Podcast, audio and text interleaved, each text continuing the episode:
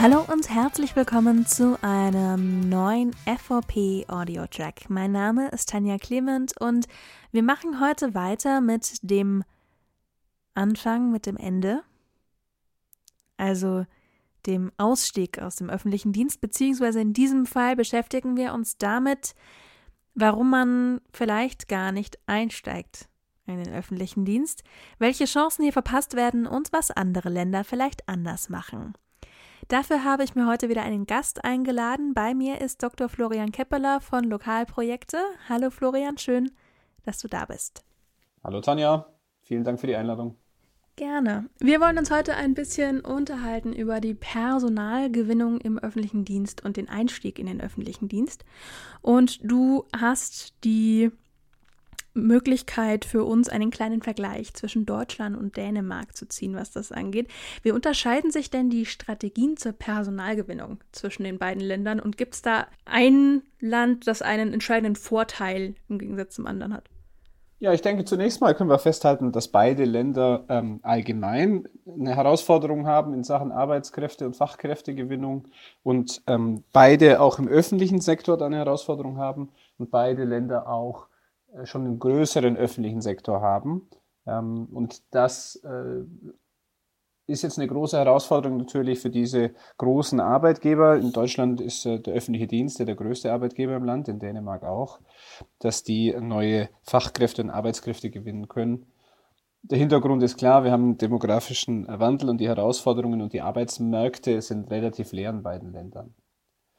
Was sich der Unterschied bei der Personalgewinnung, äh, was den Unterschied bei der Personalgewinnung angeht, da würde ich sagen, ähm, geht Dänemark das Thema, wie viele andere Themen im öffentlichen Sektor auch, ein bisschen mehr aus der Perspektive von Managerinnen und Managern an.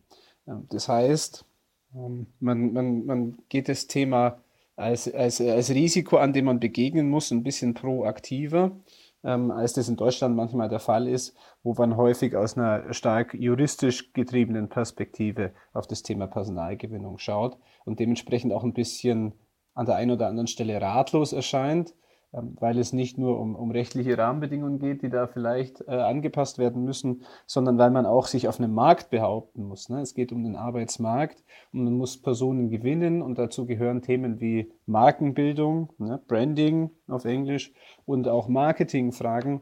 Und da tun sich manche öffentliche Organisationen schwer, weil sie das auch in der Vergangenheit nicht gewohnt waren, sich über solche Fragestellungen Gedanken zu machen.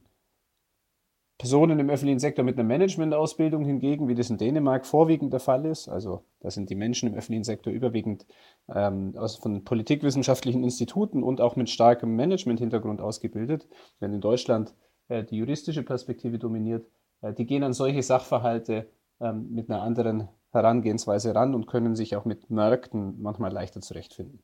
Mhm. Ja, in Deutschland haben wir auch so ein paar Behörden, ähm, die sich mittlerweile im Employer Branding auf äh, Instagram und TikTok auch versuchen, aber das sind ja eher so die Exoten, sage ich mal, aktuell noch. Wenn wir bei verschiedenen Voraussetzungen sind, die helfen, um Personal zu gewinnen oder um generell mit der Arbeitsmarktsituation umzugehen. Wie schätzt du denn die Rolle von KI im öffentlichen Personalmanagement ein? Ja, KI kann ähm, da ein nützliches Werkzeug sein, darf aber auch nicht mit einem Allheilmittel verwechselt werden. Ähm, um KI vernünftig einzusetzen, braucht es eine entsprechende Kompetenz äh, im öffentlichen Sektor, die nicht einfach äh, zu bekommen ist. Und dabei geht es nicht zwingend nur um IT-Kompetenzen oder das Verständnis für digitale Werkzeuge, sondern auch um ein Verständnis für den Umgang mit Daten und Statistiken und es ist nicht unbedingt in dem Umfang Gegenstand der Ausbildung für den öffentlichen Dienst in Deutschland, äh, wie es die Anforderung sein sollte mit Blick auf die Herausforderungen und diese neuen Werkzeuge und wie es vielleicht auch in Dänemark der Fall ist. Ähm, und das äh, stellt eine kleine Herausforderung in der konkreten Anwendung dar, aber grundsätzlich können diese Werkzeuge natürlich helfen, äh, zum Beispiel ähm, soziale Netzwerke wie Xing oder LinkedIn zu durchsuchen, um gezielt auf der Basis vielleicht Fachkräfte anzusprechen, Arbeitskräfte zu gewinnen, als Ergänzung zu diesem äh, Prinzip äh, Stellen ausschreiben und dann hoffen, dass sich jemand äh, bewirbt. Das ist natürlich richtig und wichtig, äh, gerade auch mit dem äh, gleichen Zugang zum öffentlichen Amt. Da ist grundgesetzliche Voraussetzung. Gleichzeitig können sich viele junge Menschen heutzutage den Arbeitgeber aussuchen und da dreht sich dann die Arbeitsmarktsituation so ein bisschen um, dass sich äh, sprichwörtlich der Arbeitgeber, also die öffentliche Hand zum Beispiel beim Arbeitnehmer, also bei den jungen Menschen oder bei den Nachwuchskräften bewirbt. Mhm. Ähm, Gerade weil wir ja doch größere Lücken im Personal im öffentlichen Dienst haben, können wir ja jetzt nicht darauf warten, dass äh, alle neu als Einsteiger, als Auszubildende und als Studenten dazukommen, sondern wir müssen auch immer, oder der öffentliche Dienst muss auch immer das Potenzial von sogenannten Querwechslern, also von Quereinsteigern quasi, äh, mitdenken. Für wen lohnt sich denn ein Querwechsel in die Verwaltung und warum, für wen könnte das attraktiv sein, dahin zu wechseln? Mhm. Also ich glaube, zum, zum ersten lohnt sich das natürlich sehr stark für die Verwaltung, aber das hast du in deiner Frage ja schon äh, mit abgebildet. Ne? Für die äh, Kandidatinnen und Kandidaten äh, kann ein Wechsel in die öffentliche Verwaltung äh, sehr attraktiv sein, wenn man zum Beispiel so ein bisschen das Gefühl hat, die Tätigkeit in der Privatwirtschaft lässt so ein bisschen die Sinnhaftigkeit ähm, vermissen oder vielleicht die Tätigkeit bei einer Non-Profit-Organisation oder ein zivilgesellschaftliches Engagement lässt so ein bisschen die Verbindlichkeit oder auch die Sicherheit vermissen. Ähm, das sind häufige Beweggründe, denen man begegnet, warum die Leute sagen, jetzt probiere ich es mal im öffentlichen Sektor aus. Ja? Und der öffentliche Sektor kann da auch sehr stark von profitieren, weil da kommen Menschen ähm, die vielleicht nicht die klassische Verwaltungsausbildung haben und gerade deswegen aber neue Perspektiven auf Projekte, Prozesse und Arbeitsweisen, Arbeitskultur mitbringen, ähm, die den öffentlichen Sektor stark bereichern können. Gerade wenn man eben nicht aus diesem öffentlichen Verwaltungs-Mindset und Arbeitsalltag kommt, was sind denn dann für die Herausforderungen, die auf diese Querwechsler warten? Die kommen ja aus ganz anderen Sektoren. Naja, die erste Herausforderung, denke ich, ist vielleicht erstmal reinzukommen oder von spannenden Stellen äh, Wind zu bekommen. In meiner Erfahrung oder auch nach Rückmeldungen aus der Praxis gibt es häufig die Situation, dass diese Personen, die dafür potenziell geeignet werden und Interesse hätten, dann sagen, ach nee, äh, schon so eine Stellenanzeige von einem öffentlichen Arbeitgeber, die schreckt mich eher ab, als dass sie mich anzieht. Und selbst wenn diese Hürde genommen wird, dann ist die Sprache irgendwie nicht klar. Da steht da verklausuliert für mich Entgeltgruppe sowieso Stufe X, Tarifvertrag, öffentlicher Dienst, SUE, was heißt das alles? Anstatt man da einfach ähm, klar macht, was das in etwa äh, für eine Spanne an Vergütung bedeutet. Ähm, das sind ganz viele administrative Hürden. Da gibt es auch schöne Studien dazu, ähm, die zeigen, dass diese diese Verklausulierung, dieses, äh, diese rechtlichen Dinge, ähm, die da in Stellenausschreibungen auch mit drinstehen und sehr detailliert teilweise drinstehen, eher Bewerberinnen und Bewerber abschrecken, als dass es äh, wirklich den Informationscharakter hat, den es eigentlich erfüllen soll. Ähm, um nur ein Beispiel zu nennen. Das sind also die ersten Herausforderungen. Falls Sie es dann tatsächlich reinschaffen, ne, denn es muss auch dann häufig noch übersetzt werden, was kann ich denn aus der freien Wirtschaft oder aus der Zivilgesellschaft und wie können diese Kompetenzen im öffentlichen Sektor ähm, angewendet werden. Da gibt es auch häufig so ein paar Sprachprobleme.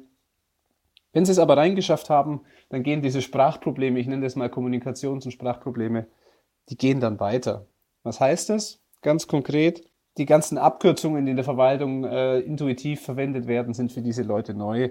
Die kommen aus äh, vielleicht einem Wirtschaftsunternehmen, das gewisse andere äh, Spielregeln hat, wie budgetiert wird oder wie geplant wird oder solche Dinge.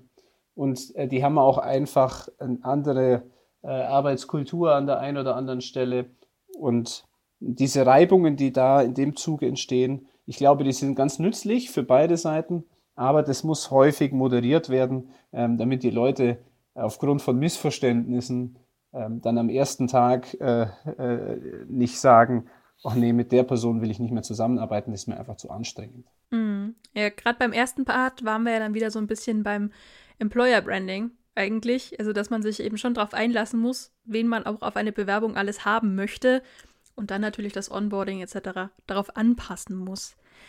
Ähm, Du bist ja heute unter anderem auch hier, äh, weil du Teil von Lokalprojekte bist.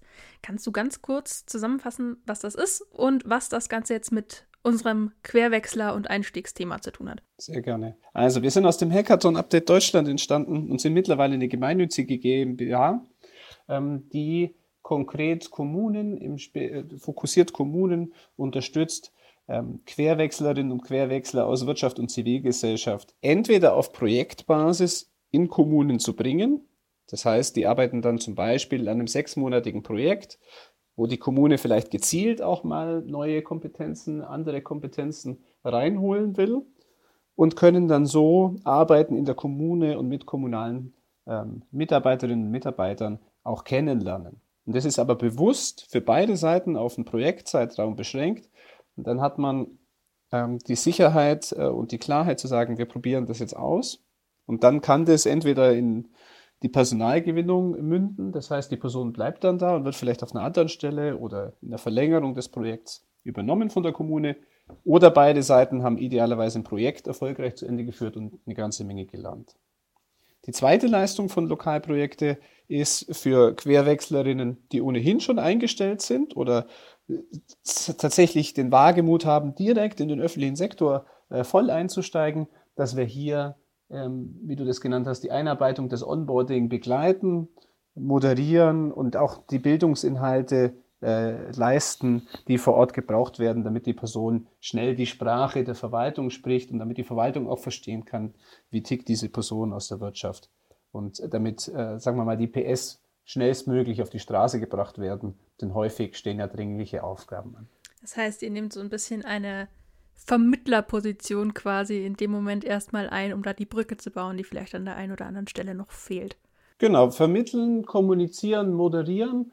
Ähm, wir, wir dürfen, glaube ich, äh, oder wir würden uns selber nicht als, als klassische Personalvermittlung äh, verstehen. So würden wir uns nicht bezeichnen, sondern bei uns steht und deswegen auch gemeinnützig da der Bildungsaspekt ganz klar im Vordergrund.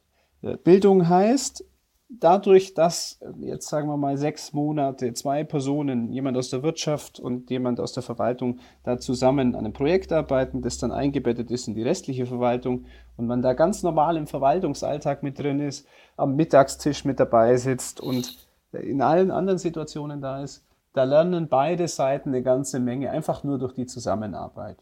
Allein dadurch schon. Ne? Und dann kann man auch sagen, ja, da kommt aus der Verwaltung der Gedanke, das haben wir doch noch nie gemacht und das kann nicht funktionieren. Und dann kann aber so eine Querwechslerin ganz überzeugend dann auch mal in der Kantine sagen, doch, ich erzähle dir das, wir haben das im Unternehmen mal so und so gemacht und das hat auch funktioniert und wir haben damit sogar vielleicht besseren Erfolg gehabt und lass uns das mal ausprobieren.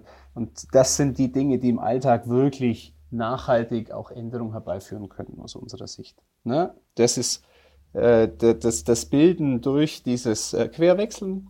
Und dann gibt's von uns eben die Inhalte, äh, die vielleicht nötig sind, ähm, je nach Projekt, vielleicht Projektmanagementkompetenzen, die wir ausbilden für beide Seiten, für die Personen aus der Verwaltung und die Personen, die querwechseln, die Kommunikationsinhalte, auch den, das Einführen und das Verstehen in, wie funktioniert Kommunalverwaltung oder wie funktioniert öffentliche Verwaltung in Deutschland. So wie man das auf Bundesebene vielleicht vom äh, Work oder Tech for Germany Programmen kennt. Das sind da große Vorbilder für uns. Das klingt äh, nach, ja, ich sag mal, einem komplexen äh, Ding, aber äh, wenn es funktioniert und Sachen vorwärts bringt, das ist natürlich super. Gerade weil das leichter funktioniert, wenn man sich nicht als zwei Fremdkörper quasi gegenübersteht, sondern wenn man sich in Projekten zusammentrifft und sich auch eben gerade in der Pause oder so nebenbei äh, über Sachen unterhalten kann. Das hilft ja bei sowas immer sehr viel. Ähm, hast du vielleicht ein, zwei Beispiele für Projekte, die in der Zusammenarbeit mit Lokalprojekten entstanden sind, beziehungsweise gerade entstehen? Genau. Im Rahmen des Hackathons haben wir mit der Stadt Eschwege äh, zusammengearbeitet. Das ist eine äh, schöne Stadt in Hessen, äh, die auch im, im, Hackathon explizit die Herausforderung eingebracht hat, wie sie äh, neue Kräfte für die Verwaltung gewinnen kann. Und hier haben wir eben ähm, dieses Programm und diese Zusammenarbeitsform, die jetzt Lokalprojekte anbietet, entwickelt. Ein Beispiel aus der Stadt Eschwege ist eine, äh, ja, äh, wie, wie beschreibe ich das jetzt? Ist eine IT-Fachkraft, die bisher in der Privatwirtschaft gearbeitet hat. Äh, Sabrina heißt die. Und die ähm, hat sich ähm, bei Lokalprojekte äh, bei uns äh, gemeldet auf äh, unsere Werbung hin, dass wir mit der Stadt Eschwege ein Projekt im Bereich Digitalisierung machen, ne? interne Prozessdigitalisierung und ähm, Dokumentenmanagement. Eine klassische Herausforderung, vor der viele öffentliche Organisationen stehen ähm, und wo man vielleicht auch Kompetenzen haben möchte, die im öffentlichen äh, Kontext und in den typischen Zielgruppen sehr, sehr schwer zu bekommen sind. Sabrina hat uns gesagt, ja, ähm, über eure Kommunikation und über eure Kanäle bin ich darauf aufmerksam geworden und habe mir dann mit ein bisschen Überlegung äh, das zugetraut, mal in den öffentlichen Sektor zu gehen, obwohl ich bisher nur in der freien Wirtschaft unterwegs war, da als äh, Wirtschaftsinformatikerin viel Erfahrung gesammelt habe im Bereich Prozessdigitalisierung und Dokumentenmanagement. Und wenn das aber jetzt eine Stellenausschreibung der Stadt gewesen wäre, da hätte ich mich nie darauf beworben, weil ja, äh, Stellenausschreibungen von, von öffentlichen Arbeitgebern, die blätter ich einfach immer weiter, ob das online ist oder ob das in, in der Printmedienwelt ist. Das wäre so ein Beispiel. Und die haben wir dann gewinnen können. Die hat da sechs Monate zunächst in einem Projekt gearbeitet in der Stadt Eschwege, ähm, da die Stadt mit vorangebracht, zusammen mit den äh, Ansprechpartnerinnen aus der Verwaltung dort. Und das hat so gut funktioniert und die haben sich so wohl gefühlt, dass die Stadt Eschwege sogar ähm, ein tolles Übernahmeangebot für Sabrina äh, ausstellen konnte, das sie auch angenommen hat. Und sie arbeitet jetzt äh, als feste Mitarbeiterin in der Verwaltung. Mhm, jetzt hast du äh, schön beschrieben, wie Sabrina nach Eschwege gekommen ist. Äh, wie ist denn Eschwege zu euch gekommen, beziehungsweise wie kommt man denn als Kommune zu euch? Ja, äh, das äh, ist eigentlich ganz einfach, hoffe ich. Ähm, Eschwege ist zu uns gekommen, uns gab es ja vorher nicht über den Hackathon, aber alle anderen Kommunen haben es jetzt ein bisschen leichter, dem Pfad von Eschwege zu folgen. Die gehen einfach auf lokalprojekte.de und kontaktieren uns dann über unsere Webseite und melden sich bei uns gerne auch im Nachgang dieses Podcasts. Und ähm, dann nehmen wir mit denen Kontakt auf und helfen auch dabei, vielleicht ein passendes Projekt zu finden oder auszuarbeiten oder äh, unterstützen gerne auch bei einem Onboarding-Konzept. Da nutzen wir ein tolles digitales Plattformangebot. Äh, Themis heißt es. Ähm, das nutzen wir dafür, um äh, dann auch äh, die, das Onboarding nicht nur mit ein, zwei Einführungstagen, sondern auch digital äh, zu begleiten, weil aus unserer Sicht Lernen am besten funktioniert, wenn man die Lerninhalte bekommt, wann man sie konkret braucht, wo man sie konkret braucht und wie man sie konkret braucht. Also das kann ein Video sein, das kann ein Podcast-Format sein, so wie heute, das kann schriftlich sein. Ähm, da sind wir sehr, sehr offen und äh, sehr flexibel aufgestellt, was moderne Lernformen angeht. Ja, dann würde ich sagen, packe ich für alle, die Interesse haben, den Link nochmal in die Folgenbeschreibung. Vielleicht ergibt sich da ja das eine oder andere was passt. An der Stelle, glaube ich, haben wir das ganz gut umrissen, zumindest für die Länge, die wir in unseren Podcast mitnehmen können. Auch wenn wir uns sicher noch sehr lange unterhalten könnten. Von daher erstmal danke, Florian, dass du da warst. Herzlichen Dank, Tanja, für die Einladung. Hat mir viel Freude bereitet. Danke auch euch fürs Zuhören. Das war's für heute. Weitere tolle Beiträge findet ihr wie immer auf fvp.online. Ansonsten hören wir uns nächstes Mal wieder. Bis dann.